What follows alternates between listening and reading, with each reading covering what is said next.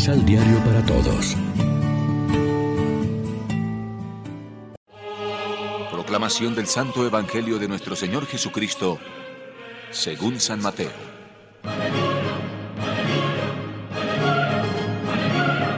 Por eso, ay de ustedes, maestros de la ley, fariseos hipócritas. Ustedes cierran a los hombres el reino de los cielos. No entran ustedes ni dejan entrar a los que se presentan Ay de ustedes, maestros de la ley, fariseos hipócritas. Ustedes recorren mar y tierra para lograr la conversión de un pagano, y cuando se ha convertido lo hacen hijo del demonio, mucho peor que ustedes. Ay de ustedes, guías ciegos. Ustedes dicen, jurar por el templo no obliga, pero jurar por el tesoro del templo sí. Torpes y ciegos, ¿qué vale más?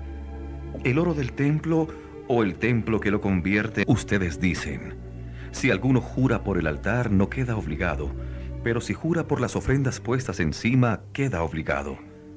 Ciegos, ¿qué vale más? ¿Lo que se ofrece o el altar que hace santa la ofrenda?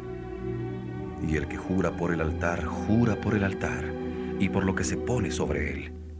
Y el que jura por el templo, jura por él y por Dios que habita en el templo jura por el cielo, jura por el trono de Dios y por el que está sentado en él. Lección Divina En este lunes 28 de agosto la iglesia se viste de blanco para celebrar la memoria del obispo y doctor de la iglesia San Agustín de Hipona. Y como siempre, nos alimentamos con el pan de la palabra. Una comunidad cristiana llena de fe, de caridad y de esperanza puede hacer gozosamente suyo el salmo. Canten al Señor un cántico nuevo, resuene su alabanza en la asamblea de los fieles. El Señor ama a su pueblo y adorna con la victoria a los humildes. Al mismo tiempo, los cristianos debemos dar un testimonio profético en medio del mundo. ¿Podría Pablo decir de nosotros, su fe en Dios ha corrido de boca en boca. Una familia cristiana, una comunidad religiosa o parroquial pueden ser luz y fermento en medio de la sociedad, un signo viviente del Evangelio de Jesús. Pero se notan en nuestro estilo de vida la fe, la esperanza y la caridad por las que era conocida la comunidad de Tesalónica, a pesar de haber recibido una formación un poco precipitada.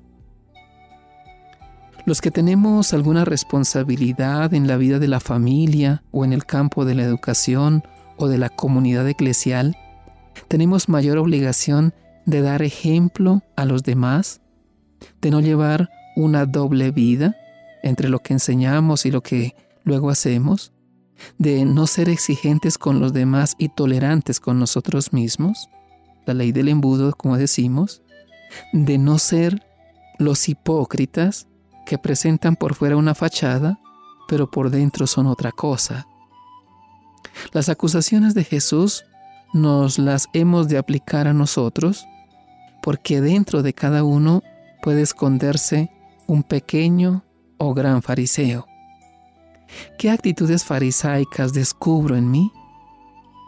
Repasemos la lista y respondamos sinceramente si nos podría tildar de guías ciegos y necios, si buscamos prosélitos para vanidad nuestra más que para el bien de los demás o para la gloria de Dios, si perdemos el tiempo en inútiles discusiones de palabras, si hemos matado el espíritu con una casuística exagerada.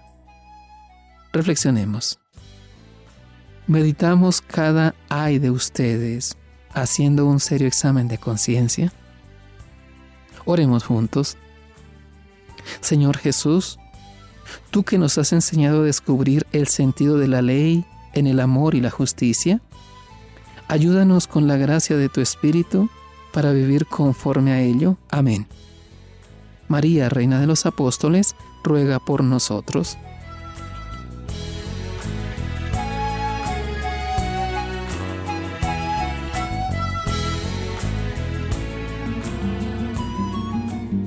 Complementa los ocho pasos de la Alexio Divina adquiriendo el emisal Pan de la Palabra en Librería San Pablo o distribuidores. Más información www.sanpablo.co Pan de la Palabra. Vive la reflexión.